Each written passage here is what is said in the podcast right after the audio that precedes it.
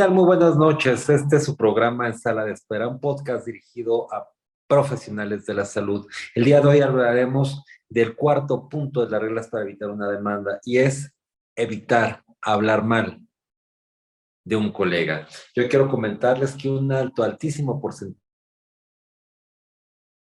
quizá la causa generadora número uno de casos de responsabilidad médica no es incluso el tema de, eh, del procedimiento en sí, tampoco lo es, del procedimiento médico quirúrgico en sí, tampoco lo es el tema del abogado ni el paciente, lo es el mal comentario de un colega. Y me dirán, ¿cómo? Pues sí, la situación es de que por cualquier cosa el paciente nos pierde la confianza, solicita una segunda opinión y esa segunda opinión es mala. Eh, de entrada le decimos al paciente, vamos a cambiar el tratamiento, eso está mal, no, no, ¿quién te dijo eso? Eh, y generamos un resentimiento del paciente hacia con su primer médico. Y aquí cabe precisar que nunca, nunca vamos a saber las circunstancias particulares y específicas en que el, el primer médico lo vio. Si bien es cierto, cuando lo vimos o lo atendimos, ya lo vimos con un detrimento en su salud o, en determinada situación, seguramente es una situación diferente a la que la, lo atendió el primer médico. De ahí, pues, que jamás podríamos dar una opinión objetiva de de, cómo fue atendido ese paciente porque desconocemos cómo, cómo, llegó ese paciente con el médico, con el primer médico. Esto no ocurre solamente en el tema de médicos, también ocurre en el tema de abogados. Yo eh, veo siempre que en general de muchos profesionistas que, que, hablan mal de otro abogado y dicen esto lo, lo hizo mal, lo hizo bien, sin saber, sin saber cómo opera. Por eso mi, recomendación para evitar este tipo de demandas es jamás hablar mal del proceso eh, médico, de atención médico-quirúrgica de otro, de otro médico porque desconocemos cuál fue la forma en que éste lo atendió.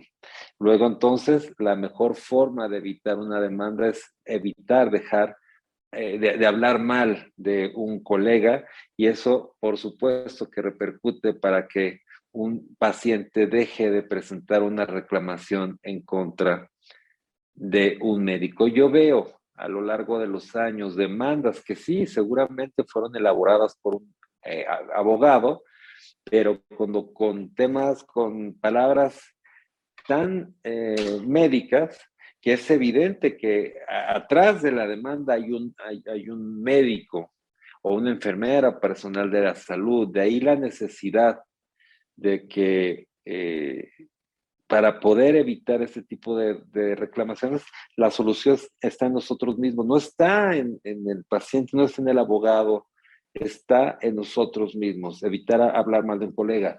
Me lo encuentro en los egresos voluntarios. Siempre que hay un paciente de egreso voluntario, me encuentro un paciente potencialmente reclamante. Y no Primero, porque no está a gusto con su atención médica, pero además va a llegar a, otro hospital y en el otro, hospital le van a preguntar, oiga, ¿de qué hospital viene? Y del hospital que vengan le van a hablar mal. Igual como cuando eh, ustedes pueden estar en el primer hospital o en el segundo hospital y eso ocurre. De ahí la importancia y trascendencia de jamás, jamás hablar mal de un colega, y no porque lo estemos encubriendo, eso jamás, sino porque desconocemos las circunstancias particulares en que ese profesional le dio su atención médica y solamente escuchamos una sola versión. Yo tengo una, un, caso médico que lo hago en ejercicio para los congresos, cuando me invito en cursos, donde inicia una versión de una denuncia de un paciente y opinamos. Y opinan todos terrible en contra del médico, pero luego viene la contestación del médico. Entonces, cuando ven la otra versión, pues ya cambian de opinión. Entonces, importante siempre evitar un mal comentario solamente con una versión, a no ser que tengamos las dos.